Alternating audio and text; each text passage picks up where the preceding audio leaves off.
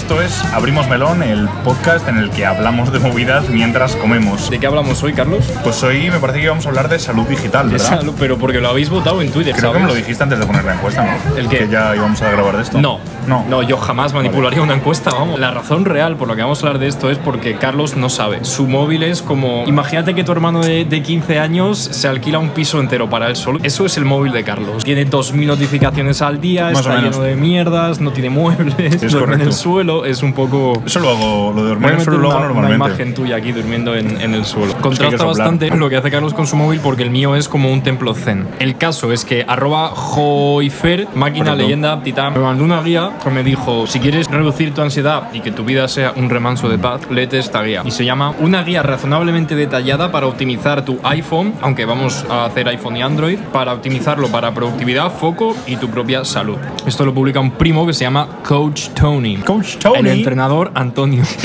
Esto viola uno de mis principios fundamentales. Uno es no hacer cola, otro es no darle ningún tipo de promoción, dinero, apoyo o mención de ningún tipo a los coaches. Entonces, ya que lo hemos mencionado, por un lado te agradecemos esta guía y por otro tengo algo que decirte, que es un golpe, cuatro agujeros. A ti y a todos los coaches. De mierda. No sabía que habías estado en la cárcel. sí, bueno, no has visto el episodio anterior, ¿no? ¿Por dónde abrimos? Vale, pues el melón. Este tío divide la movida de la salud digital en tres niveles. El 1, básico, el 2, avanzado y el 3, dios de... No productividad en el sentido laboral, sino en el sentido de que a lo mejor tú estás con tus colegas hablando y de repente el Instagram te empieza a sonar, porque como eres guapísima, pues los likes hacen que, como, como a mi amiga Saturio, la última vez que quedé con él estábamos en un bar y yo estaba hablando con él y el tío de repente hacía... bzz y cogía el móvil y era pues como es famosa pues sus likes y era insoportable porque no puedes mantener una conversación porque lo que tiene es un chute de dopamina todo el rato que al final lo que te pasa es que entras en un nivel basal muy alto de, de estimulación y si no te estimulas al mismo nivel todo el rato pues tu cerebro se aburre porque eres un puto simio no no tú Saturio bueno tú también pero digo Todos en los general seres la- humanos. ¿Cómo lo dices tú? Monos con iPhones. Mo- monos con violines. Os voy a leer los headlines y vamos hablando de nuestras Venga. experiencias con cada parte. El primer bloque sería optimizar tu teléfono, dispositivo móvil, cosa para hacer una sola tarea a la vez. El paso uno sería desactivar casi todas las notificaciones. Y diréis, oh, oh, ¿cómo es esto? Yo os cuento. Eh, yo probé una época cuando tenía Android a desactivar todas. No funciona. Te pierdes llamadas, te pierdes reuniones, te pierdes mensajes importantes y todavía, pues llevo ya un año con es esto, correcto. dos años y todavía la gente me escribe en plan, estoy en la puerta de tu casa y necesito. No lo he visto, no lo voy a ver, no miro los mensajes, no tengo notificaciones, me la suda. Otro ejemplo muy bueno. Y le escribimos el otro día Amada que veníamos hoy. Más la, la, la Big Boss de aquí. La jefaza. Le escribimos el otro día Sí. y nos ha dicho, ah, pues no había visto el, el mensaje. 20 Bien, chat, pues bien, es todo una bien, notificación normal. más en un mar de cosas. Claro. Si quieres algo urgente, llamas, Llamas. por teléfono. Sé que es de mala educación, ahora es ilegal llamar por teléfono a la gente sin avisar. Pero también es ilegal que haya cosas urgentes. ¿Qué leyes más raras? Desde que gobierna Perro Sánchez. En iPhone, ahora nos cuentas tú en Android, en iPhone hay varias opciones. Cuando vas a la configuración de notificaciones de una app, te deja que salgan o alertas, que te ocupan toda la pantalla, o como un banner arriba, que aparece y desaparece, o que salga en la pantalla de bloqueo. Yo en la pantalla bloqueada no tengo nada. Tengo, no sé si dos o tres, el calendario, los recordatorios y puede que Google Maps. Entonces, ya ahora tenéis modos más avanzados que son los Focus, que están en la beta de iOS 15, en Android eso está hace tiempo. Correcto. Pero al margen de todo eso, en ningún momento del día, nunca jamás en mi puta vida quiero que un like de Twitter me notifique. Esto te jode el cerebro. Configuras tu cerebro para estar permanentemente distraído, distraída. Cuando quieres hacer una tarea eh, que re- requiere cierto foco y cierta dedicación y un tiempo N hasta que entres en la zona, arroba DioScript, necesitas estar concentrada un rato largo. Entonces, configurar tu cerebro para que esté enganchado a los hits de dopamina de, las, de los likes de Twitter te va a volver idea. gilipollas. En Android es parecido. Cuéntanos. En Android básicamente puedes ponerte que te lleguen siempre, que no te lleguen nunca, Mm. Te lleguen arriba y, y en la lista de notificaciones y que te lleguen en la pantalla de, de bloqueo también. Yo tenía un Android con Android Stock, un Pixel, y había una opción que no sé si tienen estos, que es notificaciones silenciosas. Que eso Sí, está tienen. muy guay porque puedes conservar Que llegan pero no suenan. eso, no te joden, ¿no? Cuando tú coges el móvil y ya dices voy a mirar mis notificaciones, están las de Twitter, pero están colapsadas, Ujú. están ahí.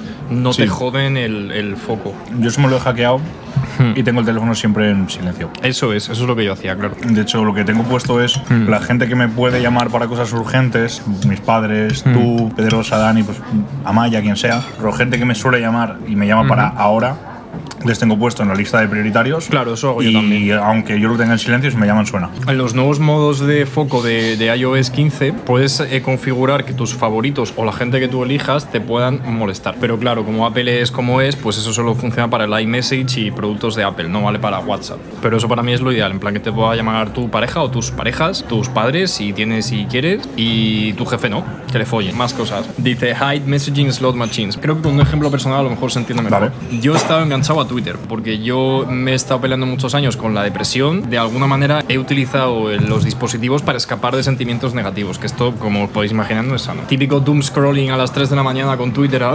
dopamina!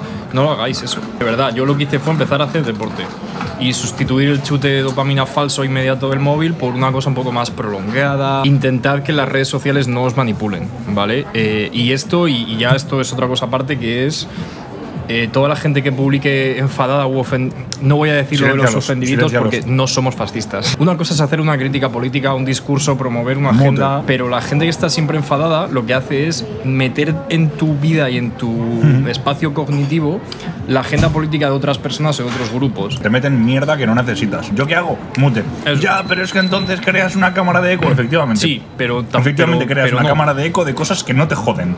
Fin. Es que es por salud mental.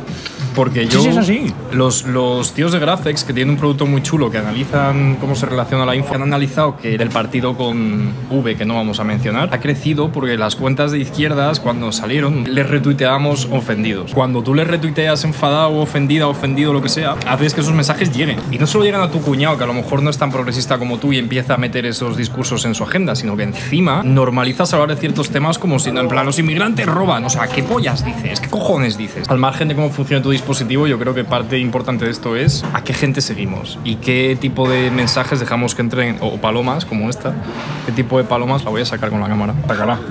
Sácala.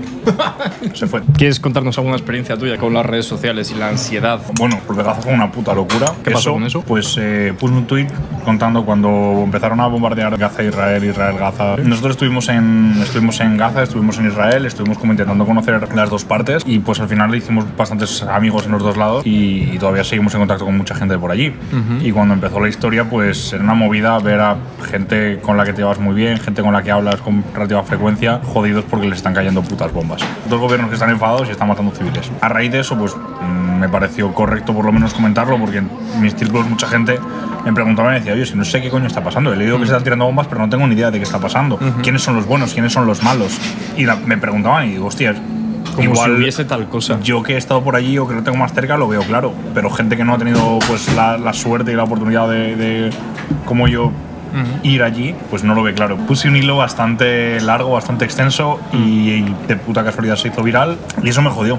Porque de repente tenía, es verdad que había mucha gente apoyando y diciendo, oye, muchas gracias por compartir esto, La pero me llegaron una cantidad de mensajes de hijos de puta de, en los dos lados, Sí. insultándome Sí, gratuitamente. El tuyo lo petó bastante. Yo conté la misma historia y no tuvo tanta repercusión. Tuvo un poquillo. Mm, fue me llegó loco. alguno de estos bots de Sí, ultraderecha. Entonces a mí eso no me tanto. acabó jodiendo porque yo ya estaba en un momento emocional muy jodido y pues he estado bastante deprimido y con ansiedad todo el rato, como cuatro meses. Todo porque hijos de puta de internet te escriben. No solo por eso, ¿no? Porque al final te la juegas, estás ahí y escribes, pues te van a responder. No puedes ver que amigos tuyos y gente con la que has trabajado y gente con la que vas a trabajar, de hecho, gente que conoces en persona, le han bombardeado la casa o la casa del vecino y quedarte ahí viéndolo como si fuese la puta MTV. Entonces es un tema bastante serio. Luego, ¿qué más? Sabéis que muchos teléfonos ahora cuando lo levantas sin tocarlo se activa la pantalla. Quítalo. Consume batería y no vale para nada más que para distraerte. Es una puta mierda. Restricciones de tiempo. Ah, el salud digital de Android y el screen time de, Apple, actívalo. Pon un widget en tu pantalla de inicio, te vas a sentir culpable de usar el móvil todos los días tres horas. Y si no te sientes culpable porque no tienes un centro de empatía funcional, que no pasa nada, es una condición, por lo menos te va a hacer consciente de ¿Cuánto tiempo le estás dedicando a mirar una puta pantalla? Yo tengo una cosa puesta en Safari, las páginas se me abren automáticamente del modo lectura, ¿vale? Básicamente eso, ves, eso es buenísimo. te estila las webs para que cargues solo un texto estilado, ¿vale? ¿Qué pasa? Que te carga pop-ups, cookies, estilos mal diseñados, tipografía muy pequeña, todo eso fuera. Y eso es la mejor decisión que he tomado, yo creo. Me he descargado una cosa que se llama Hash, que es una extensión de Safari para el iPhone que te elimina el pop-up de las cookies automáticamente para que no tengas que hacer nada. No sé si tú tienes alguna experiencia con tu navegador que quieras contar. Tengo una pestaña abierta desde 2012. Ahora mismo, si abrís el navegador, tendría. Luego te mando una captura de pantalla y la Mil. pones. Mil no, pero 15 o 20 sí. En vez de guardar marcadores, dejo la pestaña abierta. Pero yo hago eso también. Lo que he empezado a hacer, ojo, cuando sale el Pixel en Chrome puedes meter las pestañas en grupos de pestañas. Ahora en iPhone en la beta han sacado una función que es eso, pero mejor diseñado como siempre. Un año tarde, pero mejor diseñado. Entonces lo que he hecho es las pestañas que consulto recurrentemente meterlas en carpetitas.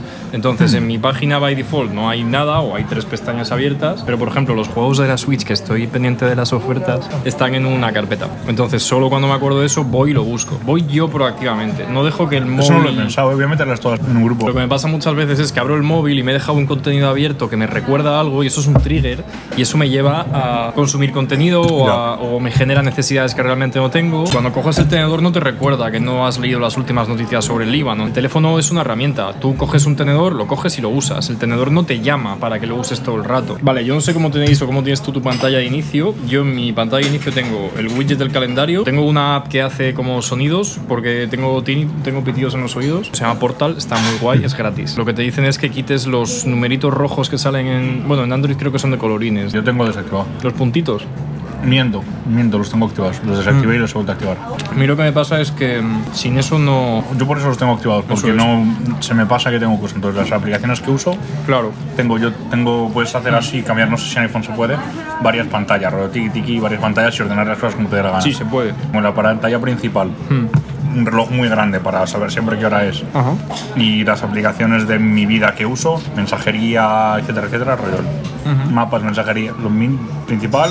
Segunda pantalla es un widget muy grande de los siguientes eventos del calendario y las cuatro aplicaciones de trabajo que tengo. Y el siguiente son, eh, está como, tienes que ir ahí, banco, Netflix, otras movidas que uso con relativa frecuencia. iOS 15 tiene los modos de foco. Puedes tener personal, fitness, trabajo, lo que sea. Entonces yo lo que hago es que automáticamente de, en mi horario, el que sea el que yo quiera, me activo el de trabajo y yo solo tengo una página, siempre he tenido una página y todas mis apps van a la El App cajón. Library. Es como un launcher de Android. Entonces cuando tengo el modo trabajo tengo una segunda página que se muestra que sí tiene ahí las apps que utilizo con frecuencia. Pero yo os diría que lo recomendable es que abráis el buscador del teléfono y busquéis la app que queréis usar. No tengáis apps en el home. De hecho, creo que está estudiado que lo que te crea adicción es el- el- la memoria muscular. Esto es Twitter, ¿no? Y lo abres. Siempre que quiero abrir el traductor abro Maps. Por Antes el gesto. tenía el traductor donde tengo ahora Maps. tío.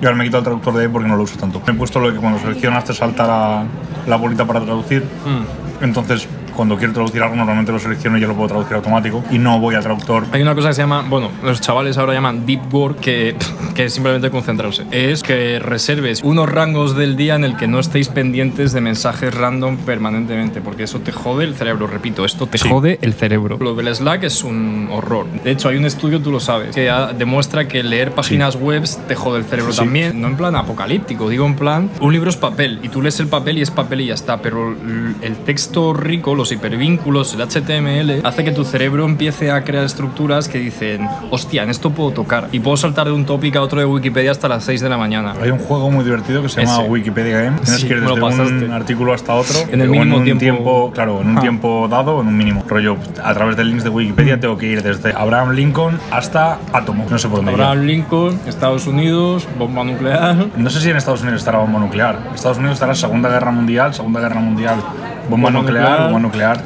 Lo de la luz azul. Esto es un tema más interesante por los cronotipos y movidas del sueño que si os interesa hacemos otro podcast. Esta luz, aunque no lo parezca, es azul. Si eres un tipo de persona que por la tarde empiezas a notar que estás un poco más cansado, estás en una oficina o en tu casa con luz fluorescente o estás viendo dispositivos, la producción de la hormona que regula el cansancio y el sueño, Melatonina. melatonina, se va a detener o a retrasar. Correcto. Y te vas a cargar tu ritmo de sueño. y vas a dormir como una mierda. O, o a no dormir, porque realmente aunque estés durmiendo, tu cerebro está rayadísimo, porque Sí. no tiene tinte naranja en la pantalla, eso es muy importante. Y hay una cosa que es las eh, gafas azules. Si estás jugando a la Switch, la Switch no tiene modo tinte naranja, entonces si juegas por la noche te fundes la melatonina, entonces gafas azules. Yo tuve unas y no noté la diferencia al ponérmelas o noté al quitármelas. De repente descansaba peor, estaba más jodido y dije, Por algo será. El tío recomienda que cambies la voz de tu asistente a una voz con un registro más grave. El tío pone cambia Siri a hombre, pero no es un hombre, es un robot. Los robots no tienen género. De hecho, el Android, el asistente de Google, no tiene género, tiene colores. Pues yo lo he hecho. Y mm, he notado una cosa, la misoginia, porque la gente trata mal a los asistentes de voz. Y cuando le pones una voz que, pare- que con un registro más, más grave que pueda sonar o recordar a que es masculina, no es, es una mujer y la misoginia que llevas instalada te, te empuja a no responder bien a tu asistente. Yo no, yo no he notado diferencia ahí. Yo sí. les sigo insultando cuando tengo que insultarle- insultarles y darle la gracia cuando les tengo que dar. Mm, ya está, no sé si me he dejado algo. Recordad que Ah. nos podéis mandar temas al Twitter. Pero os han mandado tres o cuatro viniendo. Contadnos también que, cómo os Ah. pegáis vosotros con vuestros dispositivos para tener un poco nuevas ideas de qué nos estamos perdiendo o qué estamos contando mal. O, o papers. Si hay gente ya estudiando más cosas de estas, está bien saber que lo, Papers, please. que lo que haces tiene cierto fundamento científico y no solo de que un primo lo ha escrito en su medium y lo haces ciegamente porque eso no es, eso no es ciencia. A mí me gusta la ciencia. Puede que ese sea al final. ¿Cuál? Nos gusta la ciencia. ¿Nos gusta la ciencia? Vale, pues la promoción. Viva Burger, comida vegana increíble. Viva Burger. Eh, Está en la Plaza de la Paja, Jerkoff Square, Latina. Eso es. increíble con todas las letras. De los sitios que me cambiaron a mí la percepción sobre hamburguesa vegana, sí o no. Y claramente sí.